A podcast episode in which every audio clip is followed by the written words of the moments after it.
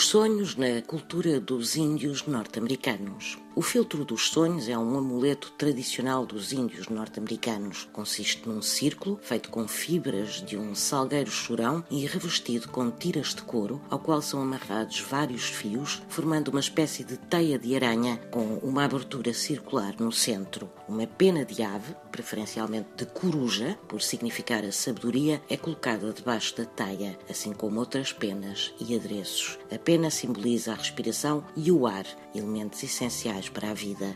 Os índios acreditavam que os sonhos bons, aqueles que possuem mensagens importantes, teriam a capacidade de passar pelo círculo formado no centro da teia, enquanto que todas as energias malignas ficariam presas nos fios da teia. Reza a tradição que o filtro dos sonhos tem que ser colocado num lugar que receba muita luz solar, pois que todos os sonhos negativos, que supostamente estariam presos nos fios da teia, ao receberem os raios do sol, desapareceriam. E não há duas, sem três.